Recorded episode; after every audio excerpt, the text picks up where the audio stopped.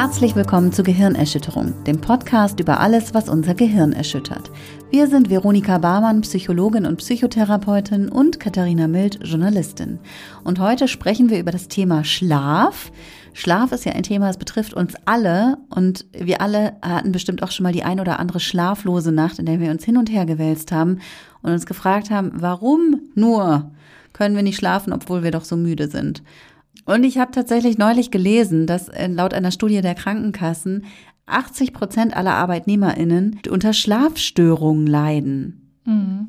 Krass. Ja, das ist auf jeden Fall sehr, sehr verbreitet, was ja merkwürdig ist, ne? weil sprechen tut man darüber eigentlich nicht so oft, finde ich.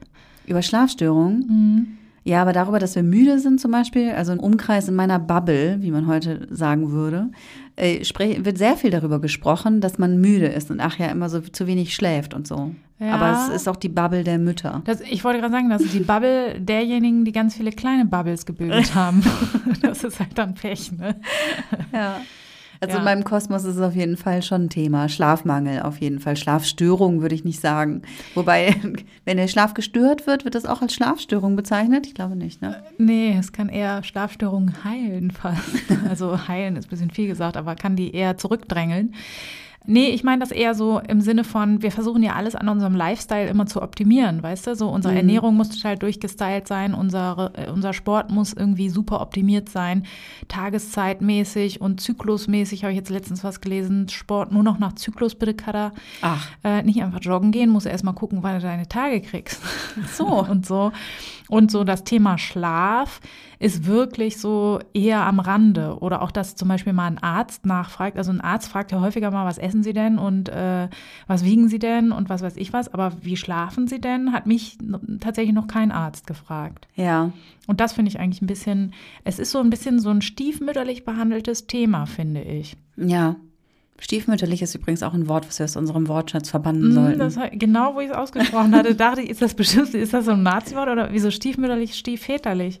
Weil das so naja, weil das mütterlich Stief bäschern, ne, achso, bäschern, nee, weil es einfach die Stief, weil es das stiefelterliche Dasein so in eine hm. böse Ecke stellt.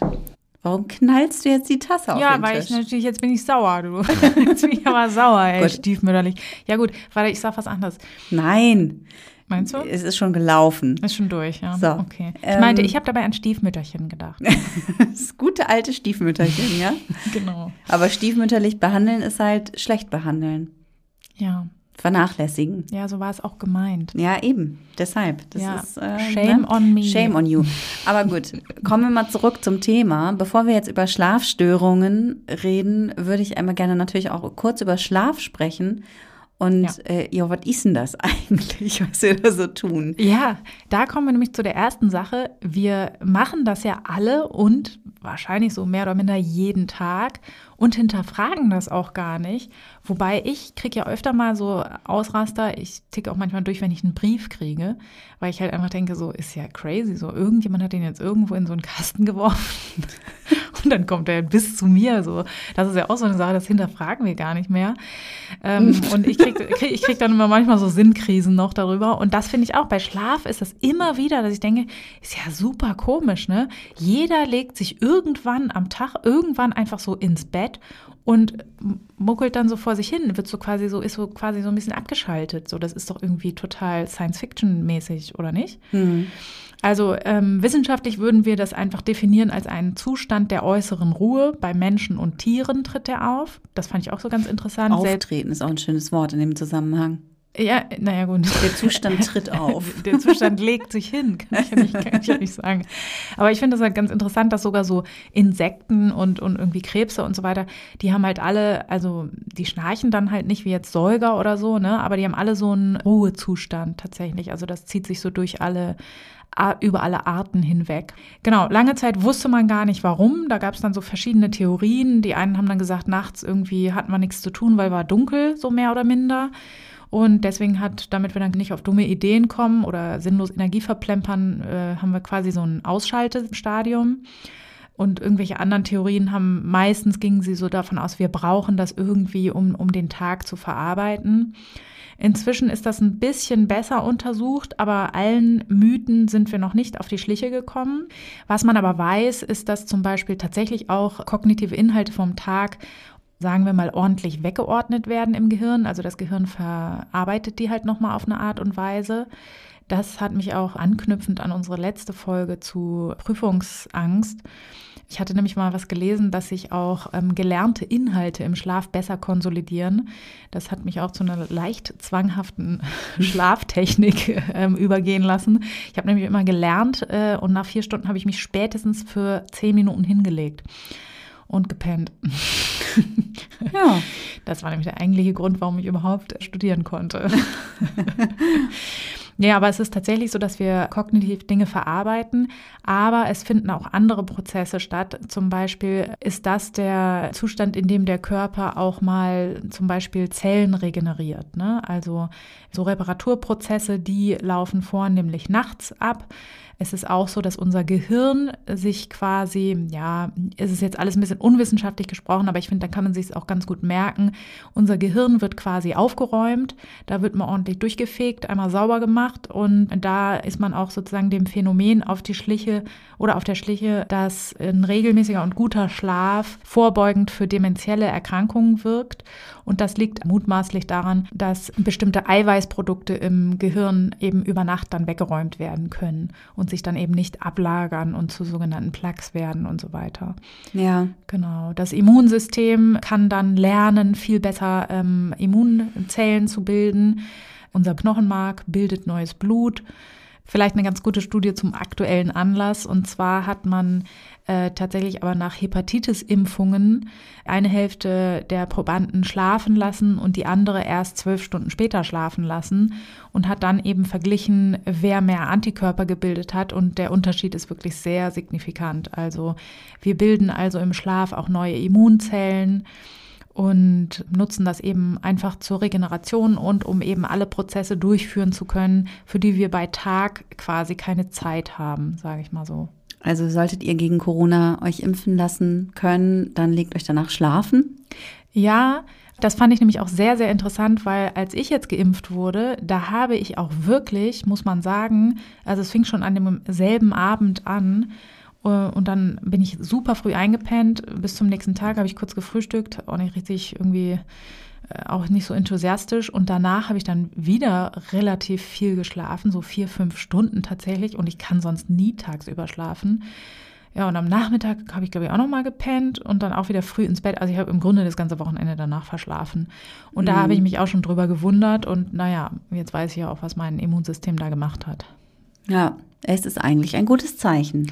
Ja, also und es war auch schön, dass ich nicht alles mitgekriegt habe, tatsächlich. Ich dachte eher so eine Art Selbstschutz. Oh. ja, ich finde das ganz spannend, dass das ja wirklich ein hochkomplexer Zustand ist. Ne? Und wir befassen uns viel, viel mehr mit irgendwie sportlicher Regeneration zum Beispiel. Das finde ich immer super, wenn Leute immer sagen, wie sie im Fitnessstudio besser äh, trainieren, damit ihre Muskeln dann irgendwie in verschiedenen Sets und so weiter und bla bla bla ja, es wäre vielleicht viel sinnvoller zu überlegen, wie man zur Regeneration richtig und gut schläft eigentlich. Ja, es gibt ja aber auch verschiedene Phasen vom Schlafen. Ne? Also ich habe immer gehört, so die Tiefschlafphase, dass man einmal in diese Tiefschlafphase kommt, ist ja. auch unheimlich wichtig. Ist das tatsächlich so, dass die Tiefschlafphase die wichtigste ist? Äh, das ist, glaube ich, schon diese Phase, in der viele von diesen Aufräumprozessen stattfinden. Aber es gibt noch andere, die auch wichtig sind. Wir fangen an, die erste Phase ist so eine sehr kurze Phase im Grunde. Also da werden die Muskeln so ein bisschen schlapper schon quasi aber wir sind eigentlich, es ist so ein Zwischenzustand. Ich finde den ganz spannend, weil da auch sogenannte hypnagoge Halluzinationen stattfinden und die habe ich ganz häufig und das finde ich ist schon so der erste Hinweis darauf, dass es eigentlich ein super spannender Zustand ist. Und zwar, ich weiß nicht, ob du das auch kennst, dass man so Sinnestäuschungen ähm, im Halbschlaf hat, weißt du? Ja, ich nehme das bei meinem Mann wahr. Ach so. Der schläft ja sehr schnell so leicht ein. Ah ja. Und er erzählt dann auch immer irgendeinen Quatsch. Teilweise, wenn ich ihn anspreche, ah. erzählt, denkt er dann, was, was, was, was. Ach so, der, der funktioniert dann noch weiter nach außen. Ja, so, so auf Autopilot ist der dann irgendwie geschaltet und funktioniert halt nicht wirklich, weil er erzählt, also er ist nicht wirklich zurechnungsfähig. Ah, es passt nicht mehr zusammen. Nee. Oder sehr unangenehm habe ich diesen Zustand immer erlebt in irgendwelchen Vorlesungen oder so. Wenn man so völlig übermüdet und überlernt und was weiß ich was in irgendwelchen Vorlesungen saß und dann hat der Dozent halt vorne so vor sich hingeredet oder die Dozentin und dann irgendwann hat man so angefangen, plötzlich so Quatsch draus zu machen. Und, und hat dann auch so gemerkt, wie der Kopf so leicht wegsackt. Äh, und das fand ich immer sehr, sehr unangenehm so. Also es fühlt sich, finde ich, dann immer so an, als würde das Gehirn schon mal schlafen, während man irgendwie noch wach ist. Und das ist auch kennzeichnend für das Stadium. Die Betroffenen behaupten dann selber, wenn man sie erweckt, äh, nee, nee, ich war gar nicht, ich habe gar nicht geschlafen. Ja, genau. Das ist bei meinem Mann genauso. Ja, genau. Und ich kenne das auch, weil ich mein Studium ja zum Teil finanziert habe durch äh, psychologische Experimente, an denen ich teilgenommen habe, wie wahrscheinlich jeder andere Psychologiestudent auch. Wobei ich weiß jetzt gar nicht, wie das jetzt mit Bachelor und Master ist, vielleicht auch alles anders heutzutage. Damals, als ich noch jung war, war das auf jeden Fall eine gute Möglichkeit, um was dazu zu verdienen. Und da habe ich auch sehr beliebt an EEG-Experimenten teilgenommen. Und da weiß ich auch noch, dass ich da mal verkabelt an so einem Tisch saß und irgendwie äh, gefühlt stundenlang im Dunkeln auf irgendein rotes Kreuz starren musste und dann irgendwelche Klicks machen musste. Und ja, ich sag mal so, ist dann doch ein bisschen eintönig. Und dann weiß ich noch, wie die Versuchsleiterin immer reinkam und meinte, Entschuldigung, du schläfst. und ich immer so, nee, nee, ich schlaf nicht. Nee, nee, nee, ich, ich sehe das Kreuz, ich schlaf nicht, ich schlaf nicht. Und sie so, Alter, ich gucke in dein Gehirn, du schläfst. ist jetzt eine, eine meiner besten Freundinnen. Damals kannten wir uns noch nicht so gut. Das war mir dann auch eher peinlich. Ähm, genau, und das war aber dann wahrscheinlich diese, dieses Schlafstadium 1 quasi. Im zweiten Schlafstadium ähm, ist die Muskelentspannung dann schon größer. Auch die Gehirnströme ändern sich ein bisschen und da sind noch gar keine Augenbewegungen da. Und diese Tiefschlafphasen drei und vier, da sind dann eben ganz viele Augenbewegungen und die, der Muskeltonus ist wirklich maximal entspannt. Was da auch noch wichtig ist im, bei diesen Tiefschlafphasen ist der sogenannte Rapid Eye Movement Schlaf und das ist eben die Phase, in der wir vornehmlich träumen. Da ist dann der Muskeltonus ganz abgesenkt. Äh, da gibt es auch ein spannendes Experiment, äh, wobei äh, als Psychologe ist man immer so oder als Psychologin ist man immer so fasziniert von von Experimenten, ohne das Bewusstsein dafür zu haben, eigentlich sind das alles Tierexperimente. Das ist so grausam, was da gemacht wurde. Mhm. In dem Fall hat man bei Katzen das System lahmgelegt, was normalerweise die Beweglichkeit hemmt. Und die sind dann halt, wenn wir halt liegen und träumen, sind diese Katzen dann halt aufgestanden und haben genau das gemacht, was sie im Traum gemacht haben. Und das ist halt ganz spannend, weil wenn dieses Zentrum nicht hemmen würde, dass wir uns bewegen, würden wir halt dabei rumlaufen und, und Quatsch machen und so, ne? Ja, krass. Ja, ich finde es auch ein spannendes Experiment und es ist halt gut, dass es so ist, ne, dass wir da so schlapp sind. Und was eben da stattfindet, sind Träume. Und da ist die spannende Frage, Katha, träumst du viel? Mm, also ich glaube, ich träume schon viel, aber ich kann mich jetzt auch nicht immer dran erinnern. Ne? Also. Ah ja. Ähm, ich träume nämlich, oder gefühlt träume ich ganz viel und dachte immer, ja, dann ist einfach mehr los bei mir in der Nacht. Aber das stimmt gar nicht, weil meine Familienangehörigen, die schlafen nämlich auch alle so, dass die eigentlich gar nicht träumen, erzählen sie zumindest. Gut, das kann auch nicht sein, weil sie lachen sehr viel im Schlaf. und auf jeden Fall habe ich im Rahmen der Vorbereitung auf die Folge herausgefunden, man träumt gar nicht mehr oder weniger, sondern es ist einfach so, wenn man einen leichteren Schlaf hat, dann erwacht man häufiger. Und wenn man, je länger man erwacht zwischendrin, also wir erwachen alle sehr häufig auf in der Nacht, auch wenn wir nicht das Gefühl haben, dann ist es eben so, wenn wir aus dieser REM-Schlafphase erwachen, dann können wir uns an Träume erinnern. Ja. Das war so ein bisschen, als ich darüber nachdachte, dachte ich so, mein Gott, ich kann mich ungefähr an alles erinnern, was in der Nacht so abgeht. Da muss ich ja wahnsinnig leicht schlafen. Ja, könnte sein, oder? Genau, das ist ein Hinweis darauf zumindest, dass der Schlaf nicht ganz so tief ist zumindest. Ja. Und diese verschiedenen, diese vier Schlafphasen, die durchlaufen wir in der Nacht mehrfach. Also ist es so, ne, wir legen uns hin, dann kommt erst diese ganz leichte Phase und dann gleiten wir immer tiefer in den Schlaf und dann fängt es quasi wieder von vorne an. Und je nachdem, wie lange wir schlafen, umso häufiger geraten wir eben in diese gesunden Tiefschlafphasen. Ja. Und wie viel Schlaf ist tatsächlich gut? Wie viel Schlaf brauchen wir? Ja, es gibt ja immer so diesen Mythos, äh, jeder braucht acht Stunden Schlaf oder der Mensch braucht acht Ich Stunden dachte Schlaf. immer neun. Ja, oder neun sogar. Ne? Äh, Das höre ich häufig in der Praxis, wenn ich Schlafstörungen behandle, dass das wirklich auch so eine Zahl ist, die Leute sehr stark unter Druck setzt. Und so kann man diese Zahl auch auf gar keinen Fall stehen lassen. Also die meisten Menschen, so circa 90 Prozent, brauchen tatsächlich sieben bis acht Stunden Schlaf, um sich wohl zu fühlen. Das ist ja auch immer sozusagen die Sache, was impliziert das denn? Also explodiere ich, wenn ich keine neun Stunden schlafe? Oder fühle ich mich dann einfach schlecht? Oder mache ich dann Autounfälle? Was ist denn die Konsequenz daraus? Ne? Und wir gehen hier erstmal immer davon aus, wann man sich wohl fühlt. Es gibt aber auch Menschen, die eben mit weniger Schlaf gut auskommen und die brauchen dann eben vielleicht nur sechs Stunden Schlaf. Das ist sehr, sehr unterschiedlich und individuell, weil äh, vor allen Dingen auch die Schlafqualität viel entscheidender ist.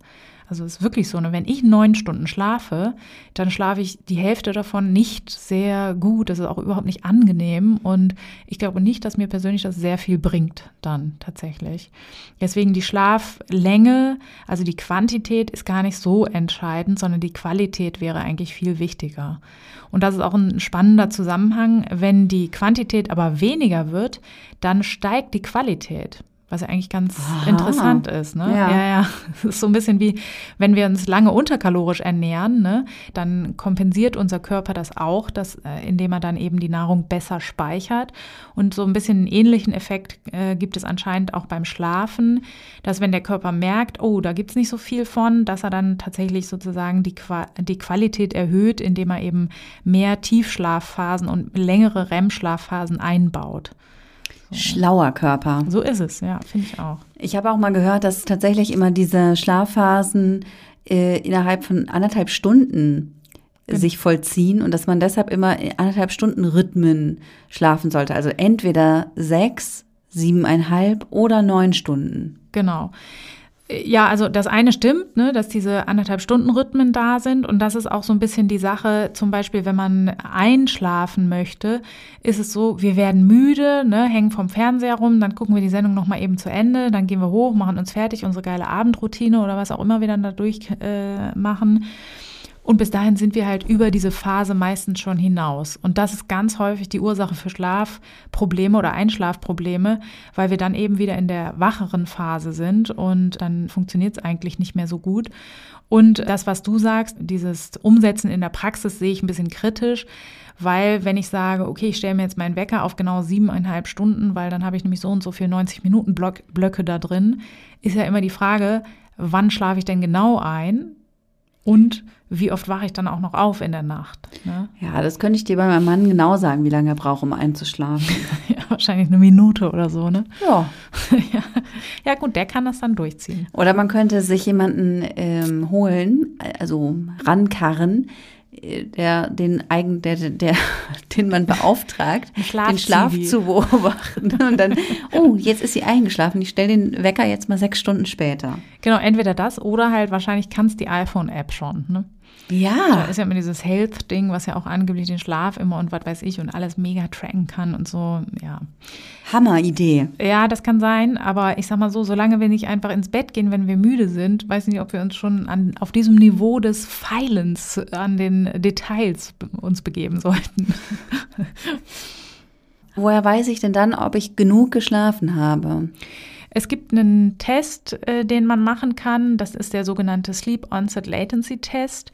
Das ist jetzt auch nicht äh, wahnsinnig gut überprüft, aber so ein Hinweisgeber. Das finde ich ganz spannend, weil das kann man mal machen. Einfach nur aus Interesse. Und zwar braucht man dafür einen Löffel. Das können jetzt auch alle da draußen an den Geräten mal kurz machen. An den Wo- Geräten. Genau, wo auch immer ihr seid, ne, einfach mal kurz abschalten und mal eben einen Löffel, ein Backblech holen, äh, eine, Stoppuhr. Ein Handy hat ja ähm, heutzutage meistens fast jeder, äh, was auch die Zeit stoppen kann. Und dann braucht man noch einen abgedunkelten Raum. Und dann baut man sich folgenden Versuchsaufbau. Man legt sich ins Bett und legt dieses Backblech äh, neben das Bett. Dann äh, nimmt man den Löffel ganz locker so in die Hand, dass ähm, ja, der so quasi auf der Kippe ist und stellt sich dann den Wecker und legt sich so hin. Und wenn man dann eben einnickt, dann fällt ja der Löffel runter. Und macht aber ein lauteres Geräusch, weil es halt aufs Blech fällt und dann kann man stoppen die Zeit und hat also die genaue Latenz. Das wäre vielleicht auch für deine Sache, Katha, nicht schlecht. Du könntest dir dann den Wecker stellen. Ach nee, scheiße, dann bist du ja wieder wach. nee, äh, in dem Fall reicht es nur dazu, uns Hinweise darauf zu geben, wie lange unsere ähm, Einschlaflatenz ist. Und da ist es eben so, wenn das äh, fünf Minuten oder kürzer dauert, dann habe ich schon ein sehr starkes Schlafdefizit. Bei zehn Minuten ist es so, ja, da könnte man doch mal ein bisschen an der Schlafhygiene oder am, an der Schlafqualität arbeiten.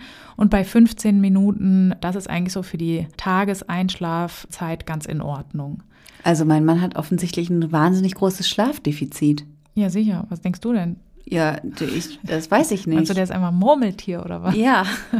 nee, das glaube ich nicht. Ja, krass. Also ich glaube, da würde ich wahrscheinlich auch über 15 Minuten liegen, obwohl ich, aber gut, ich teste das mal aus. Es ist wirklich Teste das mal. Ich will es auch unbedingt testen. Ich habe es jetzt heute leider nicht geschafft.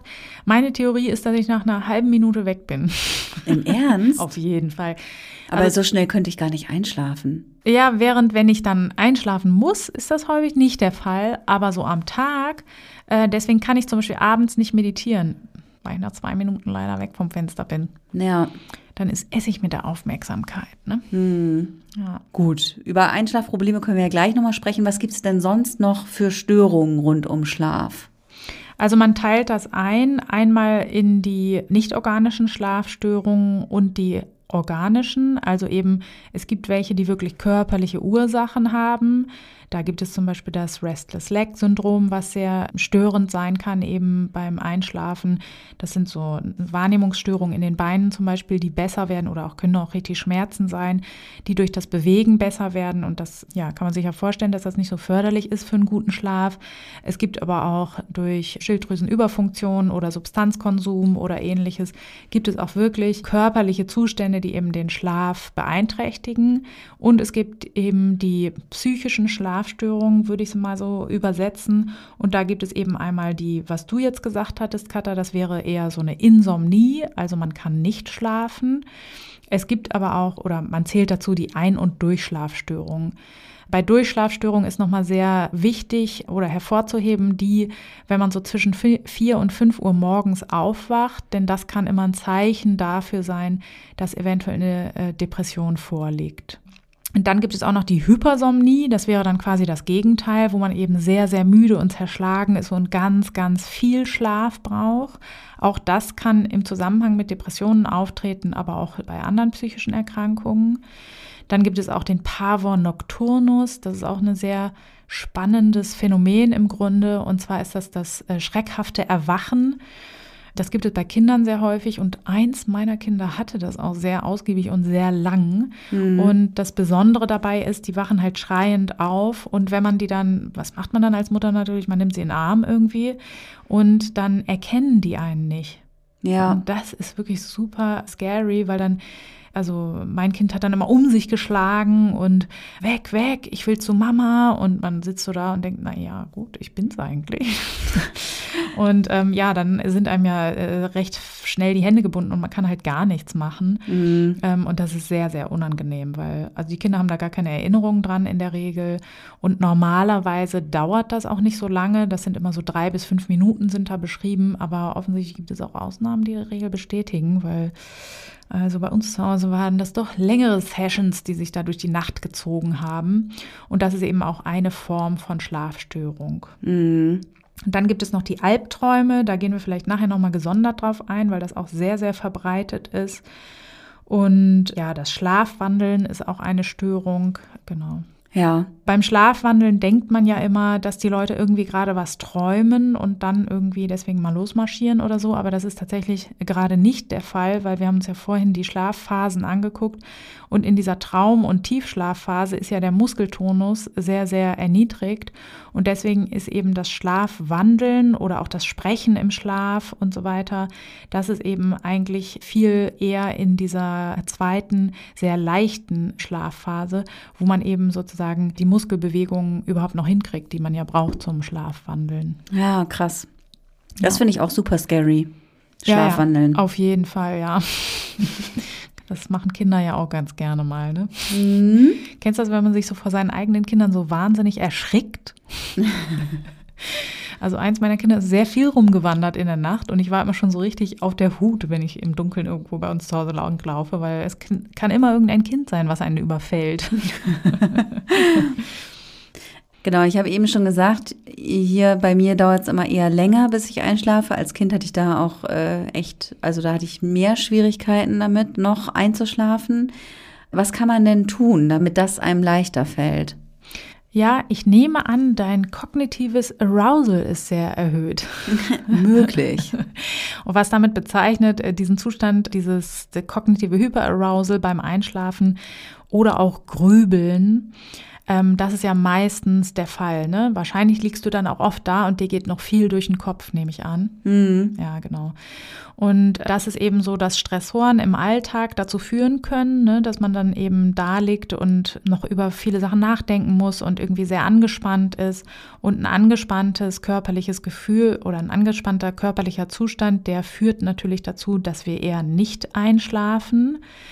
Und was dann eben auch in diesem Grübelprozess stattfinden kann, sind sogenannte Metasorgen.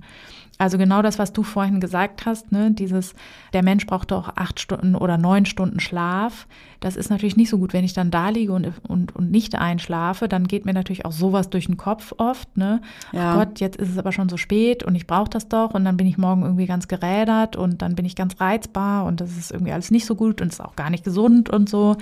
Das sind ja aber Gedanken, die auch wieder selbst zu Stressoren werden. Ja, äh, genau. Als Kind habe ich auch immer, äh, weiß ich noch, habe ich immer äh, Stunden gezählt, bis ich wieder aufstehen muss genau. und dann immer gerechnet, okay, wie viel habe ich jetzt noch, wie viel habe ich jetzt noch und so. Genau. Genau. Es hat auch wirklich eher zu Stress geführt, als dass es mich zum Einschlafen gebracht hätte. Genau.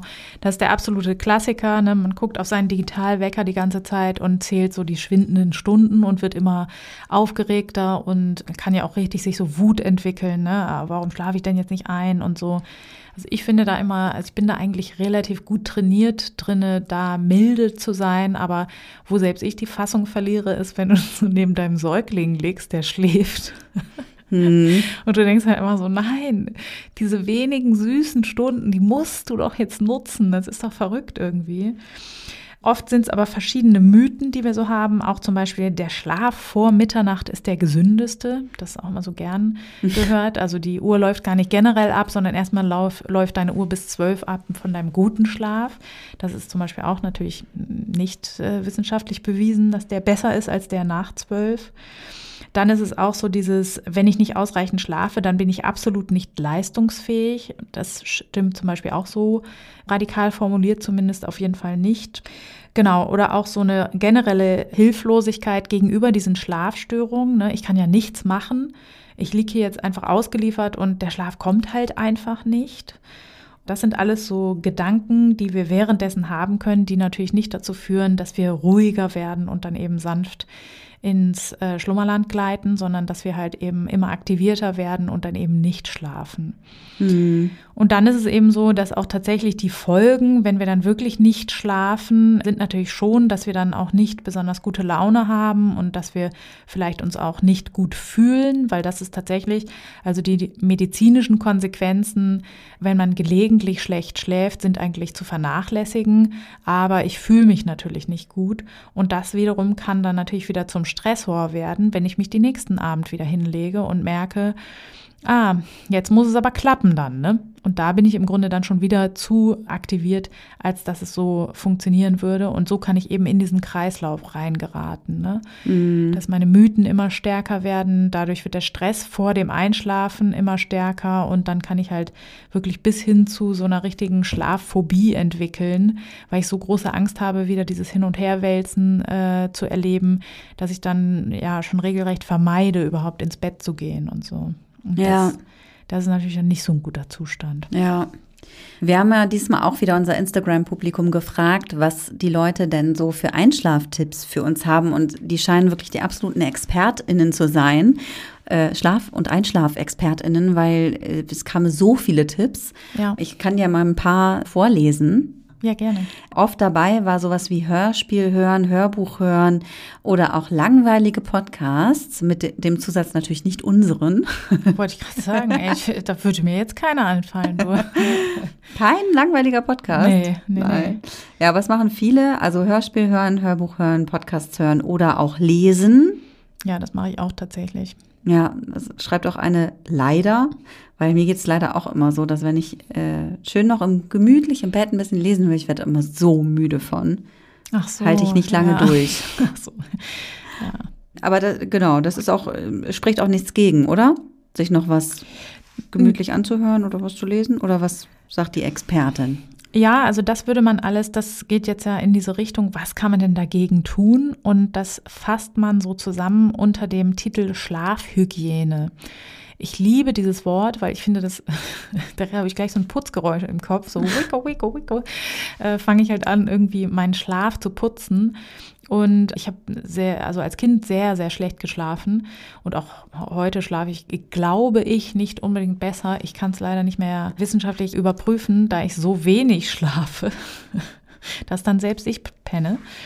Aber als ich zum ersten Mal deswegen davon gelesen hatte, von Schlafhygiene, da war ich total beglückt darüber, dass man überhaupt was machen kann und dass man eben genauso wie man sein Zimmer aufräumen kann, auch seinen Schlaf aufräumen kann. Und da ist es so, dass man tatsächlich keine kognitiv anstrengenden Dinge mehr tun soll vorm Schlafen. Das heißt, wenn du jetzt einen Thriller liest, wäre das tatsächlich auch nicht ganz so gut. Das kommt aber immer darauf an, wie man das empfindet. Viele hören ja so drei Fragezeichen beim Einpennen äh, wäre für mich leider gar nichts. mhm. Weil ich das viel zu spannend finde. Da mache ich mir die Hosen dabei. Also dann doch lieber den langweiligen Podcast. Ja, Deswegen, der Zusatz ist gar nicht so unerheblich. Tatsächlich höre ich mir auch gerne mal so Polit-Podcasts an, wo die Leute vor allen Dingen auch gleichmäßige Stimmen haben. Was ich auch nicht so gut ab kann, ist, wenn das so Hörspiele sind, ne, wo dann irgendwie mal draußen Aufnahmen dazwischen sind oder sowas. Das geht gar nicht für mich. Genau, deswegen, es sollte schon etwas sein, da sollte man drauf achten, was jetzt kognitiv nicht überfordernd ist. Also eher Richtung langweilig. War nämlich auch ein Vorschlag von unseren Followern, äh, Bibi Blocksberg zum Beispiel. Ja. genau. Und das wäre halt so dieses, das kennt man wahrscheinlich schon in- und auswendig. Da weiß man am Ende, stirbt jetzt keiner oder was, ne? Und das eignet sich deswegen sehr gut. Ja, was ja auch, äh, was auch sehr schön ist, finde ich, ist der Vorschlag von einer unserer Hörerinnen, Mental Load dauerhaft reduzieren. Das stimmt. Also man äh, Schlafhygiene beginnt eigentlich schon am Tag. Man denkt ja immer, das muss ich jetzt machen, wenn ich dann einschlafe, aber es ist schon so, das kennen wir ja alle, dass wir im Urlaub in der Regel besser schlafen, als wenn wir arbeiten. Und deswegen ist es wichtig, ein gutes Stressmanagement ist auch für einen guten Schlaf essentiell. Und es kann zum Beispiel auch gut sein, ein Entspannungsverfahren zu erlernen, mit dem ich auch lerne, am Tag besser mit meinen ja, Stressoren umzugehen oder mit meinen Belastungen einfach. Das stimmt auf jeden Fall. Genauso ist es auch wichtig, dass wir tagsüber viel Licht abkriegen. Ne? Oft hängen wir irgendwie nur in Büros rum und sitzen vor unseren Rechnern. Das ist eigentlich sehr ungünstig für die Melatoninproduktion. Die ist entscheidend für unser Müdewerden. Und ähm, die wird eben auch davon beeinflusst, dass wir bei Tag viel Tageslicht abkriegen und dass wir im Umkehrschluss aber auch, wenn es dunkel wird, wenig Licht abkriegen. Wir sitzen ja meistens den ganzen Tag vor irgendwelchen Rechnern und abends dann halt auch noch. Dann halt zu Hause auf dem Sofa, aber dann wird ja trotzdem noch mal eben eine E-Mail gecheckt oder hier noch mal kurz irgendwie eine Tabelle angeguckt und so weiter und das ist sehr sehr ungünstig. Erstens, weil das kognitiv uns in ja angespannte Situationen bringt und weil eben auch dieses künstliche Licht dazu führt, dass wir eben kein Melatonin produzieren und dann werden wir halt auch nicht müde. Ja. Genau. Dann gibt's hier noch den Vorschlag, weißes Rauschen per App oder den Föhn einschalten. Da könnte ich ja, da könnte ich ja an die Decke gehen. ja. Also nie im Leben. Ja, da gibt es ja richtig große YouTube-Channels, die das anbieten, ne? so äh, beruhigende Geräusche, die irgendwie, ich glaube, die haben dann auch so einen halbwissenschaftlichen Namen, dass sie irgendwelche Gehirnprozesse irgendwie beruhigen würden, irgendwelches Knistern und Flüstern und Haare kämmen und was nicht alles. Ja, wissenschaftlich hat sich das nicht als wirksam erwiesen. Ein Wunder. Sehr gut. genau. Und es ist auch äh, lustig, weil genau das, was du beschreibst, ich hatte das auch dann mir mal eins angeguckt. Oh, ich krieg da richtig Aggros. Ja. Wenn da jemand rumknistert oder da war sowas, wo eine Frau mit so Nägeln überall so draufklickt. Oh. Boah, ey, ich krieg schon Gänsehaut. Ja, auf jeden Fall, das, das geht gar nicht, ey. Das steht senkrecht im Bett. Oh. ja. Wobei ich tatsächlich nachvollziehen kann, das ging mir auch häufig so, weil ich ähm, tatsächlich als Kind sehr viele Albträume hatte und deswegen ja auch fast so eine Phobie eher vom Einschlafen entwickelt habe, dass ich irgendwie das als Sicherheit empfunden habe, wenn Menschen um mich herum wach waren. Weil ich dann immer dachte, ja gut, wenn ich dann einen Albtraum habe, dann wecken die mich ja, ist ja auch so. Und deswegen fand, finde ich zum Beispiel schnarchende Partner total gut. Weil da habe ich immer das Gefühl, da ist einer da, ich höre den ja auch und dann muss ich den mal ab und zu umdrehen, wenn es dann mir zu bunt wird und so weiter. Und das sind immer so Sachen, oder wenn jemand noch ja, so, das äh, ist also auch so eine angenehme Schlafassoziation, ähm, die ich habe, wenn mein Bruder so Formel 1 geguckt hat und ich habe daneben dann so vor mich hingeschlummert. So, mhm. ähm, äh, solche Sachen finde ich auch sehr angenehm. Und das könnte ich mir vorstellen, dass diese Geräuschevideos sowas auslösen bei Leuten. Aber ja, also für mich persönlich ist es doch ein großer Unterschied, ob irgendwie eine mir nahestehende Person irgendwie neben mir noch rummuschelt oder ob irgendeine Frau mit ihren Nägeln irgendwo gegen kratzt. Ey, Alter, das geht wirklich gar nicht. Ja. Aber vielen Leuten hilft das. Also diese äh, Kanäle wären ja nicht so erfolgreich, wenn es nicht Menschen hilft. Und deswegen ist dagegen natürlich auch nichts zu sagen. Wenn jemand da darüber halt ein Ritual etabliert, ist das ja, ist ja super. Genau, das war auch noch ein Hinweis einer Hörerin, Abendritual einführen. Ja, und auch regelmäßige Zu-Bett-Gehzeiten. Genau, also das ist ein ganz guter Hinweis, regelmäßige Zeiten, damit man eben gut an seine biologischen Rhythmen oder zirkadiane Rhythmen angepasst ist. Da hat es sich schon als wirksam erwiesen, wenn man sich zum Beispiel den Wecker immer um die gleiche Zeit stellt, auch am Wochenende. Klingt ja ein bisschen schwierig immer, aber ähm, wenn man starke Probleme hat mit dem Schlaf, dann sollte man das auch tun. Ja. Dann gibt es noch so ein paar Dinge, die äh, ich lese sie und denke, ja, das hilft auf jeden Fall. Also Atemübungen, mhm. kein Medienkonsum eine Stunde vor dem zu Bett gehen, das Handy ab 21 Uhr auf Flugmodus schalten. Ja, das sind super Ideen. Auch gerade, weil dann dieses künstliche Licht nicht uns äh, so beeinträchtigt. Und ja, das sind, das sind super Tipps. Ja. Dann noch äh, frische Luft und Wärmflasche. Mhm. Auch toll wachhaltende Gedanken aufschreiben. Habe ich auch schon oft gehört, dass das mhm. helfen mhm. soll, wenn man einem so bestimmte Gedanken immer im Kopf kreisen, dass man sie aufschreibt. Genau, das ist so bei dem Grübeln, wenn das ein starkes Problem ist, dann ist das Aufschreiben eine gute Sache. Da kann auch gut sein, wenn man da sehr geplagt davon ist, gibt es eine Technik, die nennt sich Gedankenstuhl, dass man ähm, dann auch wirklich. Entschuldigung. Ja, geil, dass du da auch ablachst, weil ich finde es ja auch so richtig witzig. Äh, wie geil ist das denn? Ich wollte das Wort schon nicht aufschreiben, weil ich mich immer wegschreie dabei und dann dachte ich, ey, voll albern. Warum? wie geil, dass du das auch so witzig findest, Mann. Ja, wie schneiden wir das denn jetzt raus? Schneiden wir nicht raus. Ja, gut, dann wissen aber die Leute, dass wir super infantilen Humor haben. ja, ich nenne es dann vielleicht jetzt zukünftig den Gedankensessel. Auf jeden Fall, was man tun sollte, ist raus aus dem Bett, aufstehen und eben sich dann dort die Gedanken machen und dann erst wieder ins Bett gehen, wenn man fertig ist mit Grübeln quasi. Dabei hilft natürlich auch das Aufschreiben und das kann man auch generell zusammenfassen unter dem Begriff Stimuluskontrolle. Das hat sich als sehr wirksam erwiesen und das ist immer eine schlechte Nachricht für alle Studenten, die so in so Minizimmern hängen. Also ich muss auch sagen, als Studentin habe ich in winzigen Zimmern gelebt, die einfach nur aus Bett bestanden und darauf habe ich gelernt, geraucht und was weiß ich. Für mich war immer äh, Schlafen war immer, wenn ich den Aschenbecher auf den Schreibtisch gestellt habe. Ekelhaft, echt. Ich kann es gar nicht fassen, aber es war halt so. Das ist das Gegenteil von Stimuluskontrolle. Ja. Weil auch immer, wenn die Leute, wenn ich den Leuten immer ihren geliebten Fernseher aus dem äh, Schlafzimmer wegekel, das ist natürlich nicht gut. Und dieses mit dem Sleep-Timer einpennen, also das ist die maximale kognitive Anstrengung, die man haben kann. Und vor allen Dingen gibt man dem Körper das Signal, ah, hier ist der Ort, wo du immer fern siehst und allen möglichen Stuff machst und so weiter. Und du solltest halt den Körper darauf trainieren, das ist Bett und da schläfst du und sonst gar nichts. Und das hat sich bei Schlafstörungen als sehr wirksam erwiesen. Ja, diesen Tipp sollten wir vielleicht auch unserer Hörerin mit auf den Weg geben, die geschrieben hat, aufstehen und wieder hinlegen. Ja, ja, aber die könnte sich zwischendurch auf den Sessel setzen. Ja, ja, genau, genau. Die hat das wahrscheinlich auch irgendwo mal gehört, ne, dass sozusagen dieses sich immer so Stunden rund im Bett rumwälzen, das äh, führt oft zu diesen kreisenden Gedanken und diesen Metakognitionen. Oh Gott, oh Gott, jetzt liege ich hier schon acht Stunden. Und da ist es viel, viel wirksamer, mal rauszugehen, Balkon auf, nochmal frische Luft durchatmen, sich einen Tee kochen, in der Zeitschrift blättern, die einen so ein bisschen auf andere Gedanken bringt und dann es nochmal zu probieren, wenn man müde wird. Ja, das habe ich jetzt noch nicht gesagt. Ich habe noch, genau, was wir auch noch äh, hatten aus dem Publikum sozusagen sind Affirmationen. Ja, das kann man machen. Die sind ja gerade sehr hip, sage ich mal. Und da kommt immer drauf an, wenn ich mich jetzt hinlege mit einer äh, mittelmäßigen Angst einzuschlafen und sage, ich schlafe wie ein Baby, ich schlafe wie ein Baby, dann wird mir das wahrscheinlich nicht so viel bringen. Aber da gilt wie immer, wenn die Affirmation zu mir passt, dann hilft das schon. Ja. Also was mir immer geholfen hat, der Gedanke, wenn man sich so lange hin und her wälzt, ich habe dann immer irgendwann definiert für mich, ruhen ist genauso gut.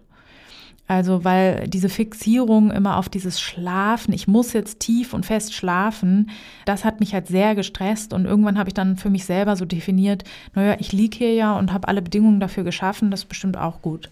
Ja. Und ähm, also das ist ein Gedanke oder eine Affirmation, wenn man so will, die mir sehr viel hilft. Ja. Das geht auch so ein bisschen in die Richtung von einer paradoxen Intention. Das kann auch helfen, um aus diesem Kreislauf auszubrechen, kann man sich auch mal hinlegen und sagen, jetzt bloß nicht einschlafen. Ja, okay. das kannst du ja mal ausprobieren. Ja, ich versuche es. Ja, aber das ist tatsächlich auch was, was ich äh, auch merke, wenn ich es gar nicht unbedingt will, ja, dann genau. klappt es besser. Ne? Ja, genau. Ja. Ansonsten wurde auch noch genannt Yoga, dann Einschlaf, Traumreise, äh, ja. kein Kaffee nach 13 Uhr, genau. Und hier auch hip, die Akupressurmatte als ja, genau. Entspannung vor dem ja. Einschlafen und ein Kind bekommen. Ja, da hat wahrscheinlich jemand dieselbe Erfahrung gemacht wie ich dieses, ähm, wenn, wenn man so schlafdepriviert ist durch halt ein Kind, ähm, dann hat man auch nicht mehr so starke Probleme beim Einschlafen, weil das ist bei mir auch so, dass es eigentlich jahrelang wirklich in den Hintergrund getreten ist, weil wenn ich dann zur Hölle mal schlafen durfte, bin ich auch mal recht fix dann weg gewesen, obwohl ich wirklich jahrelang habe ich immer nachts gebacken und all möglichen Kram gemacht, weil ich einfach überhaupt nicht pennen konnte. Und das ist definitiv mit Kindern auch bei mir verschwunden, muss ich sagen. Ja. Ähm, genau, und dann haben wir noch einen Hinweis, den ich nicht hundertprozentig verstehe, aber ich wette, du wirst ihn verstehen. 25 Milligramm Ketiapin. Ja, das ist ein Medikament und das kann auch schlafanstoßend wirken. Es gibt verschiedene andere Medikamente noch. Also wenn man jetzt weiß, dass die Schlafstörungen im Zusammenhang mit Depressionen auftreten. Ich sage im Zusammenhang, weil es kann sozusagen sich beides auseinander entwickeln. Also ich kann sozusagen durch sehr, sehr starke Schlafstörungen irgendwann depressive Phasen entwickeln und umgekehrt ist es auch so, dass ich durch depressive Phasen starke Schlafstörungen bekommen kann. Und wenn man in so einem Kreislauf drin hängt, dann ist es so, dass auch Medikamente eine Hilfe sein können. Da ist aber Vorsicht, also mit Vorsicht zu genießen, welche welche Medikamente. Also es gibt ein paar Antidepressiva, Metazapin zum Beispiel, was sehr schlafanstoßend wirkt und das ist eine gute Hilfe oft und hilft dann eben auch gleichzeitig bei der Stimmungsstabilisierung aber wovon man sehr stark Abstand nehmen sollte und was auch immer noch leider verschrieben wird manchmal, sind eben klassische Schlafmittel. Also das, äh, darauf sollte man wirklich nur zurückgreifen, wenn man jetzt irgendwie fünf Tage am Stück nicht geschlafen hat, weil man irgendwie in einer schweren Manie ist oder sowas. Dann kann es sein, dass man sagt, okay, jetzt mal irgendwie ein Benzodiazepin eingeworfen und wirklich in der Nacht durchgepennt, bevor man irgendwie den letzten Nerv noch verliert. Aber eine regelmäßige Einnahme davon ist dringend abzuraten, weil man dafür, davon natürlich viel besser einschlafen kann und auch gefühlt durchschläft, aber die Schlaftiefe nimmt erstens ab. Es gibt auch andere Medikamente, die auch wirklich sozusagen diese REM-Schlafphasen dann komplett wegmachen. Und das ist natürlich auf Dauer nicht zu begrüßen. Und vor allen Dingen ist natürlich die Abhängigkeit davon dann, also bei Barbituraten ist es auch so, dass wir körperlich abhängig werden und dann haben wir auch so Rebound-Effekte. Wenn wir das absetzen, können wir halt überhaupt nicht mehr pennen. Und es ist eben auch so, ich verlerne ja alle meine Techniken zum Einschlafen. Und deswegen ist sogar die psychologische Abhängigkeit von solchen Mitteln nicht zu unterschätzen.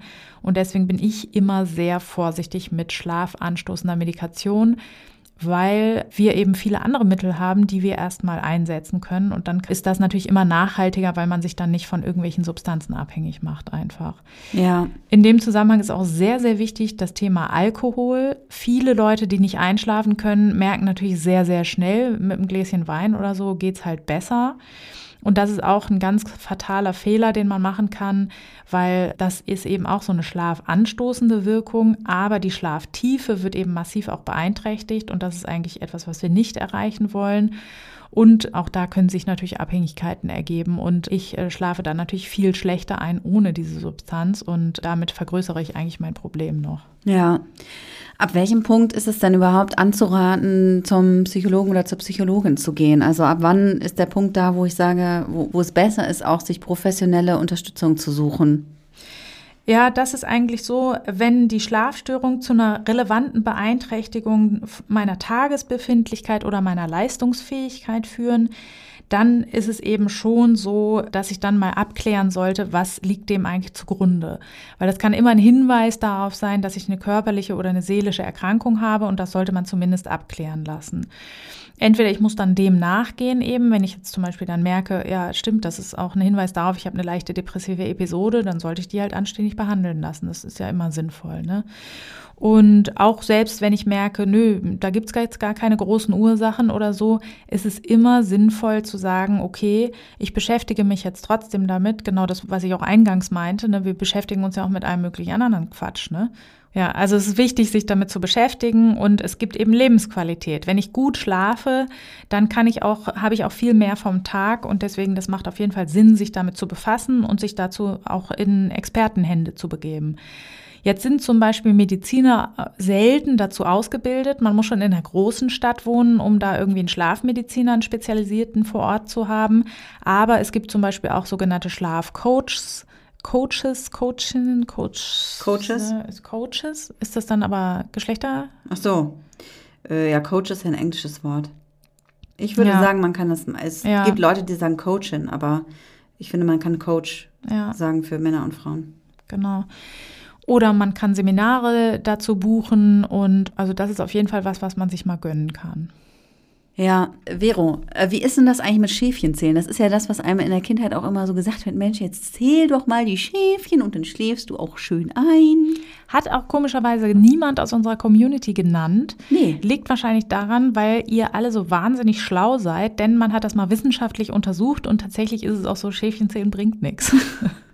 Es ist viel, viel sinnvoller. Man hat dann Versuchsgruppen gemacht. Die einen sollten halt Schäfchen zählen und die anderen sollten eben äh, sich ein Ruhebild vorstellen, also einen, einen angenehmen Ort.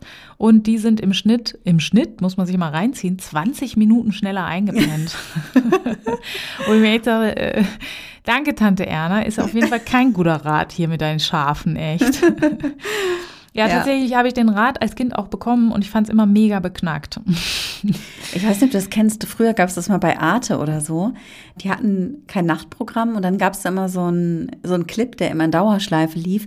So Schafe, die immer über so einen Zaun gesprungen sind. Echte Schafe jetzt ja, oder was? nee, nee. Ich glaub, Ach so, war, ich bin mir so. ich glaube, es war irgendwie, waren, glaube ich, gemalte Schafe. Ich erinnere, aber es ist total, also mit so einer ganz beruhigenden Musik und dann immer so dieses Schäfchen Ja. und noch ein Schäfchen und noch ein Schäfchen. Ja, da hätten die mal recherchieren sollen, ne? Das bringt halt nichts, ne? Ja, was natürlich nicht so günstig ist, ist, dass halt diese, dieser Vorgang, der ist halt relativ langweilig und man befasst sich dann doch recht fix wieder mit der Tatsache, dass man halt jetzt auch noch Schäfchen zählen muss und dass man halt nicht schläft. Und das ist ja gerade was, was wir vermeiden sollen. Da ist in dem Rahmen auch noch wichtig zu nennen, der Wecker muss weg. Ne, gerne unters Bett legen oder so, dieses nächtliche, was du auch gesagt hast, ne, auf die Uhr gucken, das sollte man generell einfach vermeiden. Also ich habe das ersetzt durch diesen Satz, auch ruhen ist auch gut und ich gucke deswegen auch gar nicht mehr auf die Uhr und das ist auch super, das sollte man auf jeden Fall machen. Wichtig ist auch noch, das haben wir auch noch nicht genannt, tagsüber nicht schlafen. Ach, Sorry, wenn ich mich damit wieder so wahnsinnig unbeliebt mache. Damit quäle ich natürlich all meine Patienten. Das ist natürlich gerade bei starken Schlafstörungen wirklich, wirklich schwer einzuhalten aber ich schädige dadurch meinen Nachtschlaf, weil ich eben nachhole. Und dadurch gerate ich dann eben auch in so einen Kreislauf, dass ich dann halt nachts nicht mehr schlafe. Gerade bei jungen Leuten, die sich das in Anführungszeichen noch leisten können, so Schüler oder auszubildende Studenten, ist das oft so, dass das nahezu bis, also fast umgekehrt dann einfach ist, ne? Dass die die Nacht zum Tag machen und tagsüber gar nicht mehr schlafen. Und da wird es auch manchmal sozusagen notwendig, dass man sagt, okay, dann bleib jetzt mal anderthalb Tage wach quasi um dann eben wieder den Nachtschlaf so anstoßen zu können, dass es sich wieder in einem richtigen Rhythmus bewegt. So. Ja, also der Rhythmus spielt schon eine Rolle, ne? Das ist richtig. Was man da auch nochmal äh, beachten kann, auch Schlafrestriktion kann bei Schlafstörungen helfen. Also, dass wir sagen, wir gucken, dass der Schlaf, ne, wie der normalerweise ist. Da ist auch mal ganz gut, mal ein Protokoll drüber zu führen. Das ist generell gut, weil Menschen häufig denken, ah, ich schlafe so wahnsinnig schlecht. Und wenn man es dann aber mal aufschreibt, dann ist es gar nicht so wenig, wie man denkt. Und von diesem Protokoll ausgehend sollte man dann den Schlaf sozusagen immer weniger werden lassen, nicht weniger als 4,5 Stunden pro Nacht. Und das kann auch dazu führen, dass die Qualität eben wieder zunimmt. So. Ja. Wie ist das denn mit Leuten, die im Schichtdienst arbeiten? Weil die haben ja gar nicht die Chance, überhaupt in so einen Rhythmus reinzukommen. Ja, das ist auch tatsächlich ungünstig für den Schlaf und auch nicht so förderlich für die Gesundheit im weiteren, in den weiteren Folgen. Das weiß man auch. Schlafstörungen können sich auch entwickeln durch jahrelange Schichtarbeit. Und das ist aber inzwischen hat sich das auch ein bisschen rumgesprochen unter den Arbeitgebern was gut ist, weil wir durch die immer größere Verfügbarkeit von, was weiß ich, ne, wenn wir bei Amazon bestellen, dann wollen wir auch, dass morgen da ist. Ne? Das hat natürlich zur Folge, dass Leute in irgendwelchen Lagern nachts sitzen und den Scheiß sortieren, den wir irgendwie dann morgen kriegen. Und diese Schichtarbeit ist sehr ungünstig für die Gesundheit und durch das betriebliche Gesundheitsmanagement, was ja immer eine größere Rolle spielt, Gott sei Dank, gibt es zumindest Programme, die dann eben Menschen beibringen, wie man bestmöglich mit solchen Schichten umgeht und auch die Schichten an sich werden eher sozusagen geblockt als ständig wechselnd äh, den Mitarbeitern zugemutet und genau durch sowas kann man solche negativen Effekte abmildern, aber generell ist es natürlich nicht äh, besonders gesund. Ja. Das kann auch, glaube ich, jeder sagen, der mal im Schichtdienst gearbeitet hat. Das ist natürlich etwas. Der eine verkraftet es besser als der andere, aber generell ist das nicht günstig für unseren Schlaf. Ja. Dann kann man noch beachten, äh, die Temperatur im Schlafzimmer. Es sollte ein gutes Bett sein, wo man sich wirklich gemütlich drinne fühlt. Also wo nicht, man sich gemütlich Ja, also es fühlt. muss nicht teuer sein, aber man sollte keine Rückenschmerzen durch eine durchgehangene Matratze oder sowas haben. Dann sollte es so circa 18 Grad sein, ist aber auch eine persönliche Sache. Ich würde bei 18 Grad leider, keine Ahnung, hier. Erfrieren? Ja, äh, ja würde ich Eiszapfen ansetzen. Ähm, aber es sollte eben nicht zu warm sein und vor allen Dingen sollte es gut durchlüftet sein. Wir sollten vor dem Schlafengehen nochmal durchlüften, gerne auch mit Fenster aufschlafen, ist ja immer nicht bei jeder Temperatur möglich. Dann ist es so, wir sollten auch nicht unbedingt sehr schwer essen vorm Schlafen gehen, sondern eher so zwei, drei Stunden nichts mehr essen, bevor wir uns hinlegen, weil sonst eben der Körper einfach mit Verdauung beschäftigt ist und nicht so gut zu seinen Aufräumprozessen kommt. Ja, ja genau. das ist eigentlich ganz schön viel, was man da beachten muss, kann. Genau, man muss es nicht alles beachten. Das ist halt State of the Art, sage ich immer. So erkläre ich es auch meistens ähm, Leuten, die damit Probleme haben. Also das ist sozusagen, was man wissen muss. Das sind die Stellschrauben, die wir in der Hand haben. Und je nachdem, wie groß der Leidensdruck ist, kann ich das dann halt umsetzen. Also ich kenne genug Leute, die dann sagen, ja, kann ich gut nachvollziehen, aber mein Fernseher bleibt. Oder die irgendwie sagen, ja, äh, aber Sport kann ich nur abends machen. Das habe ich auch jahrelang gemacht. Ich war äh, in meinem Verein, in dem ich äh, Sport gemacht habe, gingen die guten Kurse ab 21 Uhr los und das wusste ich auch jedes Mal, dass ich, wenn ich dann um irgendwie elf äh, total ausgepowert nach Hause komme, dass ich dann nicht um halb zwölf penne oder so. Man kann natürlich auch Dinge trotzdem in Kauf nehmen. Ne? Es ist immer, kommt immer halt auf den Leidensdruck an. Also ist es nicht gesundheitsschädlich, wenn wir ab und an mal eine Nacht haben, wo wir eben nicht so gut schlafen, aber generell sollte man sich schon um eine gute Schlafqualität bemühen. Ja, weil warum denn? Was passiert denn, wenn man zu wenig schläft? Das also, haben wir, glaube ich, auch noch nicht besprochen. Nee, ne? genau. Ja, äh, ja äh, was passiert, wenn wir zu wenig schlafen?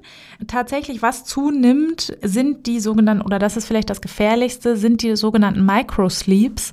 Das ist eben dieses, wenn wir halt ganz kurz mal wegnicken. Ist jetzt, wenn wir hier zusammen podcasten, nicht so schlimm, ne? da kann ich ruhig mal abschlafen. ist aber, wenn ich jetzt mit 280 über die Autobahn heize, nicht so geil. Das ist ja auch der Grund, warum die Autoindustrie sich bemüht hat, da irgendwelche Mechanismen einzubauen, die ja angeblich erkennen, wann der Fahrer müde wird. Also da gibt es verschiedene Techniken, dass die Augenbewegungen ähm, die Pupillenbewegungen oder die Augenbewegungen gemessen werden. Ist relativ witzig, weil ähm, das Auto meiner Schwester hat, glaube ich, relativ häufig angezeigt, dass sie angeblich schläft, was dann gar nicht der Fall war. Naja. ähm, ansonsten ist es so, dass wir häufig denken, dass wir kognitiv eingeschränkt sind, also dass wir denken, wir können gar nicht mehr nachdenken oder komplexe Sachen erfassen. Das hat sich in Forschungsstudien nicht so gezeigt. Was tatsächlich sich häufig zeigt, ist, dass die Reaktionsgeschwindigkeit schon sehr stark eingeschränkt ist. Und fürs Autofahren ist das auch tatsächlich, wenn man stark schlafdepriviert ist, ist das ähnlich wie wenn man irgendwie einen Promille hat im Blut. Ne? Und das ist natürlich dann nicht so günstig. Ja. Ähm, Genau. Was man auch zeigen kann, ist, dass ähm, ein starkes Schlafdeprivation, also wirklich, wenn wir wenig, wenig Schlaf über Wochen kriegen, eben Angst und Depression auch fördert. Deswegen, wenn man dazu neigt, ist es auch sinnvoll, sich mal mit dem Thema auseinanderzusetzen. Ja, so, das Wort zum Sonntag ist gesprochen. So ist es. Ich danke dir, Vero, sehr für die Gehirnerschütterung und euch da draußen wieder vielen, vielen Dank fürs Zuhören. Wir freuen uns wie immer über euer Feedback, eure Bewertungen, eure Ideen, eure Anregungen und eure Nachrichten, die ihr uns entweder per E-Mail schicken könnt an kontakt@gehirnerschütterung.com, Gehirnerschütterung in einem Wort und mit UE, oder ihr folgt uns auf Instagram, Twitter oder Facebook und hinterlasst uns da eine Nachricht. Ansonsten macht's gut und bis in zwei Wochen.